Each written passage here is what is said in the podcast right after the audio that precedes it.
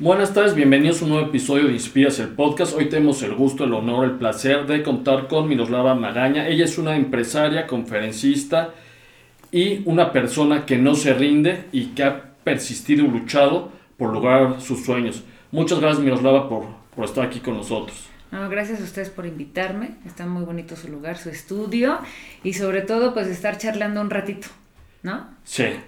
Miros, yo sé que este lo has dicho mil veces, pero creo que es una historia que merece la pena ser repetida. Ok. Ya sabes hacia dónde voy. Tú abres tu TED Talk, tu punto central es, te dijeron que habías arruinado tu vida, Ajá. y yo lo veo, por supuesto, que todo lo contrario. Sí. Pero cómo tú rompes esa narrativa, cómo vas creciendo, cómo vas logrando esa trayectoria cuando en un momento parecía que igual todo era adverso. Sí, bueno, veo y también en el proceso de los años y sobre todo ahorita con muchísimos jóvenes, que a veces eh, un, un cambio en tu vida drástico es fatal, ¿no? Es en tu cabeza, eh, pues el fracaso, no estamos preparados para fracasar, siempre estamos acostumbrados a que nos vaya bien, que te impulsen, que te digan cosas positivas, que, que eres superhéroe, ¿no? Casi, Sí. casi. Pero cuando eso se transforma en negativo, donde no hay alicientes, donde un error se comete en una tragedia, donde por donde quiera que le veas amigos, familia, en, en tema de las escuelas, es todo es culpable, culpabilidad, culpabilidad, culpabilidad. Entonces, obviamente el platicarlo es muy, muy fácil y muy rápido, ¿no? Pero los procesos en los que tu cabeza va dándole la vuelta a un problema y buscar una solución, que eso Sí. es lo más difícil. Porque cuando tú tienes un problema, te encasillas en el problema. Y, y te, y aparte te victimizas. Y aparte dices, se me acabó el mundo. Este, y más todo lo negativo que te llegan a decir este, toda la gente que te rodea. Pero también hay algo parte de nosotros que cuando tú no te crees lo que la gente dice de ti Ajá. y tú estás buscando encontrar quién eres, entonces empieza una lucha constante para conocer tu camino. Eh, nadie sabe, nadie nace sabiendo, este, no hay una este, esfera de mágica que te diga vas a salir adelante, vete por la derecha, eh, te tardas 10 minutos, o sea, no existe ese tema Sí. Pero tú construyes tu día a día. Eso es lo, lo que tiene el ser humano, que nosotros construimos nuestro día a día y somos los únicos autores de elegir el camino de, del llorar, del fracaso o de... También el éxito es algo que tenemos en la cabeza pero no sabemos cuándo lo tenemos. Es más, te puede llegar y ni siquiera te puedes dar cuenta. Sí. Eso es algo raro, ¿no? Porque la gente cree que cuando tiene éxito todo es perfecto y he descubierto que tal vez es la suma de demasiados aprendizajes con muchísimos fracasos lo que hacen que corrijas y te levantes para empezar de nuevo, ¿no? Entonces, el, me arruiné la vida, sí lo tenía mucho en la cabeza, pero un día me desperté y dije, claro que no. Oye, pero ese mensaje, ¿quién, ¿quién te lo dijo? Ese mensaje me lo dijo mi papá. Ok. Sí. ¿Y el entorno en sí era así? ¿O había otro entorno que te decía, ok, te- no te arruinaste, hay esperanza? ¿O, o la No. narrativa era Nada. nadie? No, nadie. O sea, eh, el tema de la edad, el tema social, el tema familiar, aparte era la más pequeña de la casa, Sí. la más rebelde, o sea, siempre fui una ah, hija como desobediente, Ajá. como siempre ponía mis reglas, ¿no? En todo. Y todo lo que me decían de una forma, yo decía, no, vamos a hacerla de otra forma. Entonces Ajá. también se nace con esa necedad y ese carácter. O sea, no, no creces y un día para otro te vuelves así. O sea, con eso lo, eso lo traes.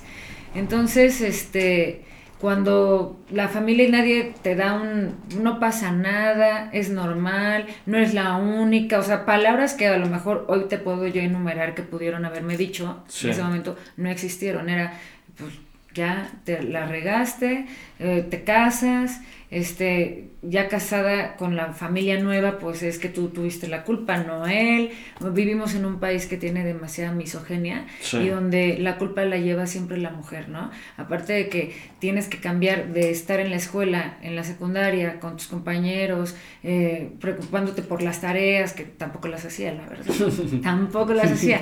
Pero este, ahora ya estás en una casa donde tienes una familia nueva que te está diciendo todos los días que sigues siendo tú la mala, la culpable, eh, casi casi eh, una bruja, ¿no? Porque eh, las mujeres hacemos misógenos a los hombres. En caso de las mamás hacia los hijos, cuando no, no separan el amor de madre a que el hombre o el hijo tiene que respetar a la mujer, ¿no? O sea, es consentir demasiado. Entonces vivía con eso, viví una separación por muchos años de, con toda mi familia. mis amigos obviamente de mi edad de la escuela pues desaparecieron. O sea, te cambió la vida en un segundo, ¿no? Y otro tema es que tú quieres volver a ser este adolescente, que tú dices, ya nació el bebé, quiero mi vida, y esa vida ya no regresa. Y, por ejemplo, tú mentalmente creíste estos mensajes o tú siempre sabías que ibas a salir adelante? ¿Cómo era ese proceso mental que tú vivías?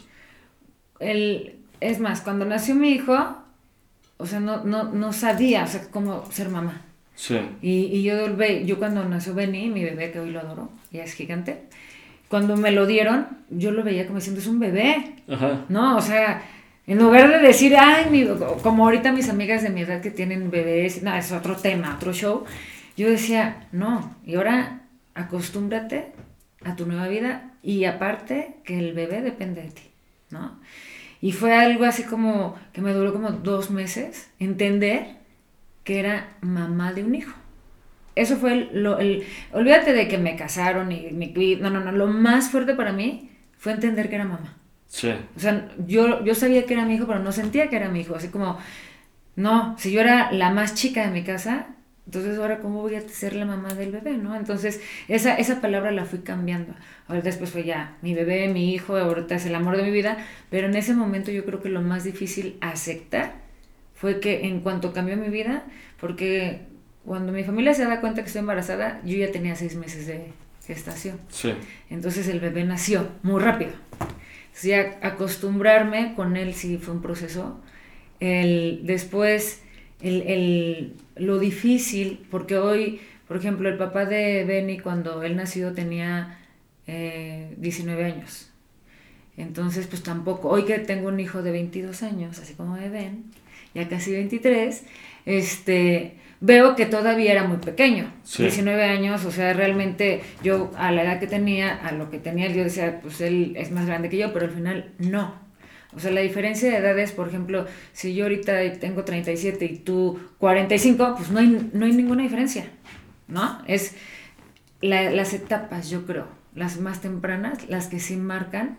Ajá, la madurez. Todo, o sea, todo. Entonces, el que yo no me sentía a gusto ni casada, eh, él tampoco estaba preparado. No, no, no le quiero echar la culpa de nada porque al final del día fuimos los dos, pero este todos los días, a partir de que nació mi bebé, yo pensaba, ¿qué va a ser de mi vida? Y nunca, nunca me vi ahí, nunca me vi en esa casa por años, ni casada con él por años, porque al final del día una mujer a los 14 años no se enamora. O sea, eso no existe. No, no sientes ese amor, eh, no, no hubo una relación de pareja, no hubo una complicidad, una amistad, o sea, no hubo nada. Hay varias etapas que faltaron. Todas. O sea, nos fuimos a ser papás de una, así, rápido. Entonces, este, pues no tienes un, un sentido de pertenencia ni, ni algo que te mantenga, ¿no? Quitando el tema de que estaba casada, y que teníamos un hijo. O sea, eso para mí era muy sencillo. Pensar que no, o sea, no importaba si me iba porque de lo demás no existía nada, o sea, no había un arraigo de nada.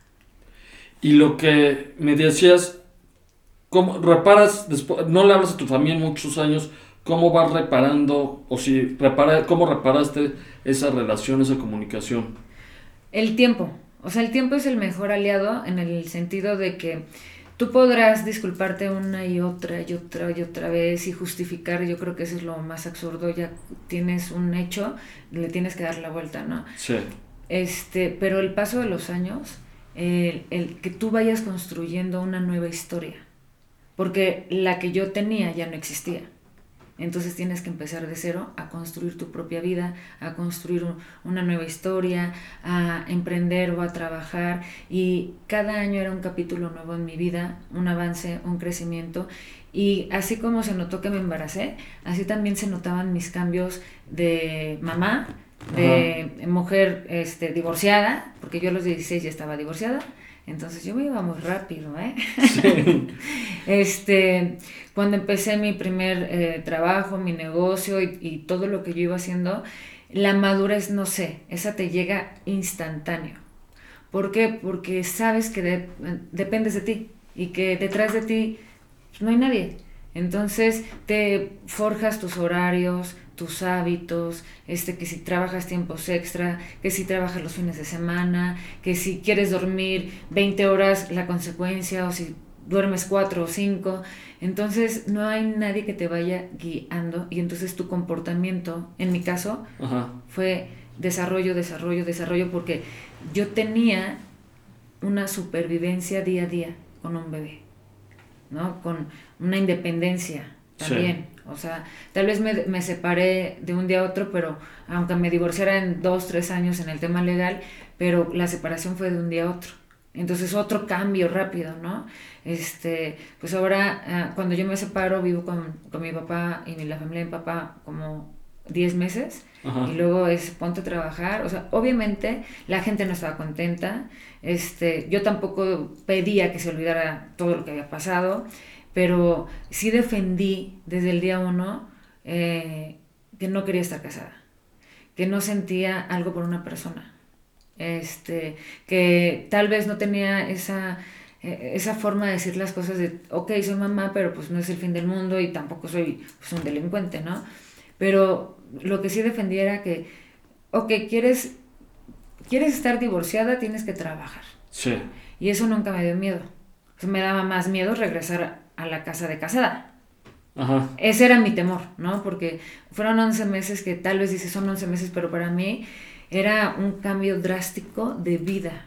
De, sí, totalmente. Que si no querías, pues, y, y vivía con extraños, ¿no? Y aparte juzgada, señalada, se enojaban, de todo, ¿no? O sea, yo sentía como que era realmente ¿qué, ¿qué está pasando, no? Y cuando yo me separo, yo sentí eso de tener libertad. Y entonces la libertad cuesta. Sí. Porque todo te cuesta. Desde que eres libre, ¿no? Desde que eh, quieres trabajar, dónde vas a dejar a tu hijo, dónde vas a vivir, cómo vas a comer, quién, quién va a hacer la comida y todo lo que genera ser una persona independiente y siendo mamá joven a esa edad. ¿Y cómo brincas? Tu primer emprendimiento es en, en el ramo del deporte, en los gimnasios, ¿no? ¿Cómo se te ocurre eso y cómo empiezas a levantar ese negocio? Pues eh, eh, sí fue algo que ocurrió en segundos porque cuando dices, voy a trabajar de qué, si no tengo los estudios necesarios, pues nunca he trabajado, este, la edad no me ayudaba en absolutamente nada, y entonces me meto a entrenar a un gimnasio, este, porque yo te necesitaba relajar mi cabeza, ¿no? Quería como un espacio. ¿Y siempre te ha gustado el deporte? Toda la vida. Ah, bien. Desde chiquita. O sea, no, no me lo inventé eso, toda la vida me ha gustado.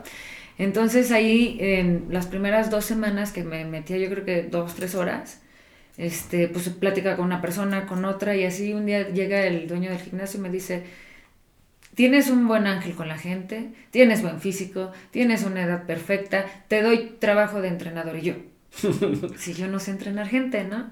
Este, no es muy fácil, yo te capacito, todo lo que necesito tú lo tienes y vas a ganar por hora y entonces ya empiezan ¿no? las matemáticas y yo, así de, entré para saber qué iba yo a hacer, dónde iba a pedir trabajo. Y sin pensarlo el trabajo llegó y me dijo, ven, yo te contrato. Entonces, eso para mí no sé si es este el destino, si es suerte, si, o sea, no sé. Pero eh, dije, si digo que no, voy a perder entonces, el decir que sí, pues me enseñó una nueva actividad y em, aparte empecé a generar un ingreso. ¿Y, y ahí cuándo decides independizarte? Mm, al, en esa temporada eh, mi papá era militar, entonces él cambiaba de año, de, de ciudad cada año. Y sí, obviamente me dijo, me voy en dos meses y no te puedes quedar aquí porque pues la confianza y edad. Entonces cuando yo empiezo a trabajar, este, lo que yo hacía era como buscar dónde vivir. Em, obviamente pues no era una buena zona, no tampoco era una super casa, pero era algo donde yo pudiera estar tranquila conmigo. Este, busqué una guardería cerca de donde yo trabajaba.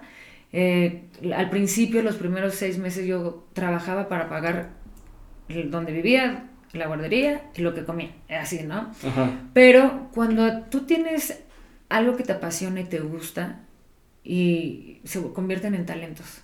Entonces yo en ese lugar empecé a agarrar más horas y más horas porque la gente le gustaba y me dieron las horas más feas, ¿no? Las de las 5 de la mañana, las 6 de la mañana que van dos personas o tres y las top, ¿no? Las 7, 8 y 9, ya sabes que hasta en el deporte es el, este, el que tiene tres estrellitas, es el máster, el que ah, viene el extranjero y todo eso que, que tienen estos negocios, eh, pero la gente empezó a bajar a mis horarios y los empecé a llenar a las 6, a las 7, lo me dieron el de las 8, el de las 8 ya era top, ¿no? Y empecé a llenar los horarios, daba clases de, de bicicleta, de spinning, y este, y me pagaban por hora 80 pesos, o sea, imagínate. Pero cuando ya cubres un horario de la mañana de 5 horas y a lo mejor en la tarde 4, pues ya no son 80 pesos. No, ya se pone interesante. Ya se pone interesante. Y aparte, tenía algo muy noble, que de las 12 del día a las 5 de la tarde yo tenía libre. Entonces yo podía regresar a, mi casa por mi hijo este, y regresarlo hasta la tarde en la guardería y, ya iba, trabajaba y me regresaba, ¿no? Y hoy, si ustedes buscan eh, un trabajo con esos horarios para una mamá soltera, está muy complicado, ¿no? Porque ni modo que en las oficinas te vayas desde las 12 y regresas a las 5. entonces, ¿con quién, ¿con quién trabajas? Exactamente. Entonces se acopló mucho ese, ese tema y me empecé a enamorar de, de, los gimnasios, de las clases, empecé a tomarlo ya como un trabajo, o sea, más en forma, y ahí nace la idea de, de poner un negocio de ese tipo. Y luego es un cambio a una industria totalmente distinta. Y decías que lo que el deporte siempre ha sido tu pasión. Sí. El transporte, la, la, la chatarra, ¿es tu pasión o le encontraste la pasión al, al proceso o al liderar una empresa? Bueno, ninguna de las dos. Este, cuando yo decido cambiar de giro, yo llevaba, no sé, 6, 7 años, la verdad, no, no, no, nunca los he contado, este, entrenando, o sea, de, de dar clases, emprendí con una salita de spinning chiquita y así empezamos a crecer hasta llegar a 380 socios. O sea, crecí lo que podía crecer en la colonia donde yo estaba. Este, allá en Ecatepec, a todos. Ahí fue mi, mi, negocio. Este, y llegó un momento donde yo a los, a, los socios que yo tenía, ellos entrenaban y se iban a trabajar. Entrenaban y se iban a trabajar y yo quedaba ahí. Y entonces yo decía, yo quiero tener una vida después del gimnasio. Quiero salir corriendo para irme a un trabajo y aquí pues ya no puedo hacer nada, ¿no? Y también llegó un momento donde me pusieron una competencia y otro gimnasio obviamente más grande, con mejores aparatos, todo, con promociones muy fuertes y la gente, la gente se fue. Luego regresó. Pero ese hecho, o sea, al principio sí me dolió. Dije, oigan, yo casi me mato con ustedes, que si teníamos cafetería, entonces si tú comprabas una malteada con tal de consentirte, yo te escuchaba dos horas toda tu vida. Y así era con cada persona, ¿no?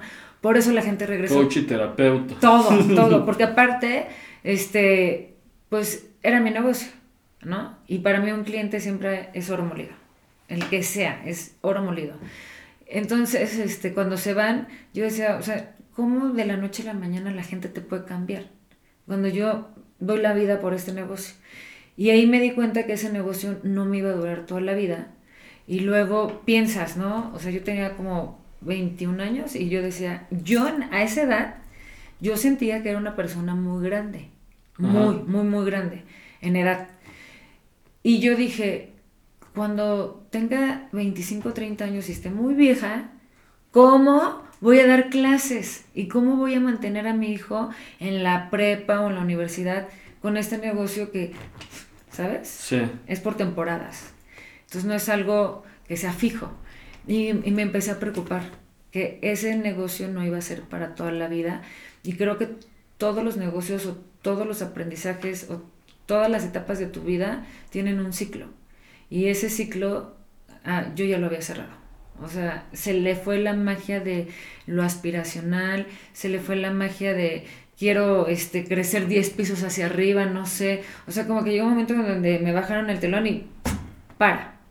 ¿Y cómo, entonces, cómo te surge la nueva idea? Porque, y no me van a dejar mentir, cuando una persona quiere poner un negocio, Ajá. antes de ponerlo, siempre anda preguntando. ¿Es buen negocio? ¿Es mal negocio? ¿Tú Sí. qué harías? ¿O a qué te dedicarías? En ese entonces, pues yo tenía, no mucho dinero, tenía poquito en el banco, pero a mi edad y en mi mundo, pues ya quería yo pues, cambiar de negocio radical, ¿no? Este, y entonces empezó a preguntarle a la gente un negocio donde yo no tenga que estar 24 horas aquí metida todos los días, porque aparte llegó un momento que abríamos los domingos, Ajá. ¿no? Entonces, cuando descansas, también te saturas. Este, obviamente teníamos eh, colaboradores, más entrenadores y todo, pero pues yo siempre atendía al cliente día y noche, día y noche, y llegó un momento donde los quería mucho, pero ocupas vivir. Ah, exacto. Entonces, este, en, en esas 20 mil preguntas que me aventaba la gente, pues ahí nace la historia de mi hermano, porque él en ese entonces era este, policía federal de caminos. Y me acuerdo que pues, le pregunté, yo creo, no creo, más bien me lo confesó un- años después que pues me lo dijo a lo menso, Ajá. pues, para que ya yo me tranquilizara de, de ese estrés, porque era un estrés diario, todos los días, todos los días. El, o sea, sentía que se me acababa la vida, la edad y las oportunidades. O sea, Sí. cuando es algo bien raro porque cuando es momento de volar hacia otro lado, todo el tiempo estás pensándolo. Todo el tiempo estás como, como si alguien te fuera a ganar algo que ni siquiera sabes qué vas a hacer. Sí. A mí me pasaba. O sea, como competencia conmigo todos los días. Eh, y él, obviamente, en carretera, pues todos vemos en carretera, pues vemos trailers, camiones. Ajá. Y, la, o sea, dicen que el cliente lo que pida, ¿no? ¿Qué pedía la hermana? Ah, un negocio donde no sale imagen, donde no esté yo ahí metida día y noche y donde gane bien. Entonces, pues un camión, pues no vas a estar tú, va a estar el chofer, no tienes que hacer la imagen tú, o sea, ¿no? Entonces, lo, me da el consejo, pero imagínate lo vida que yo estaba de escuchar un cambio. Porque a lo mejor, eh, si me lo hubieran dicho hoy, pues, digo, "Ay, a ver, analizo, ¿no? Ajá. Mil cosas que hoy te diría no lo haría. Pero Sí. ni drogada, o sea, no me metería a ese negocio, ni drogada. Pero en ese momento yo dije, ¿qué tan difícil puede ser tener un camión? ¿No? Pues empiezas muchos retos, como primero lo que vale, luego pues los créditos que nadie te va a dar, porque no tienes estados financieros, este, no sabes este, realmente cómo se constituye un tráiler, el motor, eh, para qué sirve, qué vas a cargar, quién va a ser tu cliente. Conoce un país. O sea, conoce un país para caminar un camión. Eso se necesita. Y aparte tener conocidos, aliados, mecánicos, o la de que te vende llantes, diésel, trrr, es un mar de gente. O sea, tú ves un tráiler, pero detrás de ese tráiler hay 30 mil personas empujando el camión. Ajá. Que yo no sabía. O sea, ya nada más dije, pues el chofer, Sí. ya esos choferes mágicos no existen. Pero yo me la creí así. Entonces, obviamente el primer reto fue comprar un tráiler. Y de ahí haces otra transición allá a la chatarra. Ajá. ¿Cómo te das cuenta que ahí era el negocio? Porque, mira, no sé si le pasa a todos, pero en tu vida siempre te vas a hacer preguntas. Ajá. A ti mismo. ¿No? Por ejemplo, la primera pregunta que me hice fue cuando estaba casada. ¿Quiero esto para mí toda la vida? No. Y me fui. Cuando tenía yo el negocio del deporte, dije, este negocio no me va a dar para toda la vida, ni la energía, ni la edad, ni nada. Entonces, ¿quiero esto para toda mi vida? Ujú. No.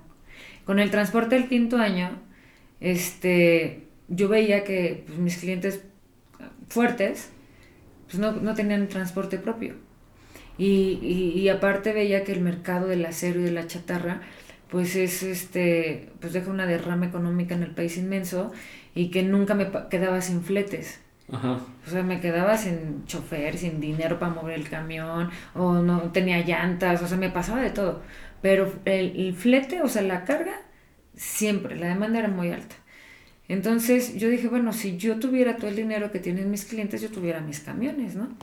Entonces me dicen, no, miros, es que el, transporte es el peor negocio del mundo. El negocio está en lo que llevas, que es el acero, que es la chatarra. Y entonces yo me quedé así, ¿cómo? O sea, yo llevo cinco años en esto y la verdad no, no me iba muy bien, pero no me iba muy mal, pero sí me iba mejor que en el gimnasio y ya como que tenía una vida que yo ya entrenaba en algún lado, salía y trabajaba, ¿no? O sea... Ya construiste una vida. Sí, lo que yo quería. Entonces, pues me, impuse, me empecé a, abocar al, al, tema y le decía a mis clientes, enséñame, y se reían. O sea, no es como una tabla del 3, ¿no? De enséñame cómo es el negocio para que yo lo haga. Y enséñame y dime, y... pero también hay algo, el que busca encuentra. Y a lo mejor se rieron de mí como 20, pero uno, igual de loco que yo, me creyó, ¿no? Y me arretó. O sea, me dijo, mira, es muy difícil que compres la chatarra porque vas a pelear con un mercado gigantesco por centavos y este y ocupas lana para estar comprando y para trasladarla y lo que te pagan y entonces vamos a hacer esto tú consigue a ver quién te te da su carga, yo te doy una tarifa muy alta porque era un acerero, y este y te voy a ayudar que cuando llegue aquí a la acerera, yo pago al contado para que tu cliente te dé más, más chatarra. Y a los 15 días ya la tenía. Entonces yo me salí yo dije, ahorita la consigo, ¿no? Y obviamente ya hasta puse mi camión para llevarlo y todo. Y cuando le mando la primer carga, yo le hablo a esta persona y le digo, ya van a entrar este compré 400 toneladas de troquel, ¿no? Sí. Y van a empezar a llegar los camiones. ¿Cómo? Pues tú me dijiste. Y luego ya después me comenzó, dijo, es que yo te lo dije porque quién chingados, quién fue el valiente que te soltó su carga sin pagarle, sin ser chatarrera y sin tener lana. Poder de convencimiento. O sea, si tú te la crees, se la cree el de enfrente. Si tú haces algo sin creértelo, con miedo, lo transmites. Y entonces yo en mi cabeza es, el transporte pues ya lo tenía, no lo iba yo a dejar, pero yo quería el negocio que dejara lana. Sí. Y yo me, me fijé en lo que quería y, y, fui con un cliente, me mandó la goma y fui con varios, ¿no? Entonces el que creyó un poquito en mí me dijo, bueno, a ver, con el primer camión te calo, pero me tienes que pagar luego, luego, ¿no? Y cuando le hicieron la transferencia, que aparte yo ya hoy sé que esa tarifa muy alta que me autorizaron, sí, o sea, tuvieron problemas porque también me la autorizaron al, a, o sea, nunca lo va a hacer, ¿no? Y eso es lo que pasa, que la gente cree que lo que tú dices no sucederá. Y cuando tú haces que las cosas sucedan, la gente no se lo espera. Y los metes en un problema. Sí. Miros, ya estás por acabar, pero quiero que me contestes una pregunta. Te preguntas qué es lo que no quieres ahora. ¿Qué es lo que sí quieres de aquí para adelante? ¿Hacia dónde ves tu misión, tu propósito? Pues es crecer en el tema de, ya no tanto la chatarra sola, sino en el tema general como reciclaje, en el tema de, sustentable, en temas de agua, em, modificar un poquito mi negocio del transporte porque hoy tenemos una crisis de, de operadores de tractocamión muy cañona este, y buscar una tranquilidad, o sea, ya no tener esos negocios tan excitantes y tan locos, porque también el tener calma, el tener paz, eso nivela un poquito todo, toda la controversia que vivimos en los negocios. Y eso es finalmente por lo que has trabajado tanto, o al menos yo espero en algún momento llegar a, ya puedo pausar, porque ya no necesito estar a mil. Sí, sí, llega un momento donde buscas más tranquilidad, más estabilidad, pero también tengo que reconocer que cuando uno es loco, loco se muere. Sí. Entonces no prometo mucho, pero la idea la traigo.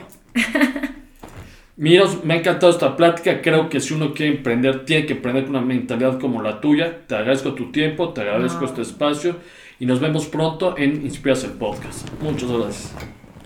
Muchas gracias, Miros. Nada que agradecer.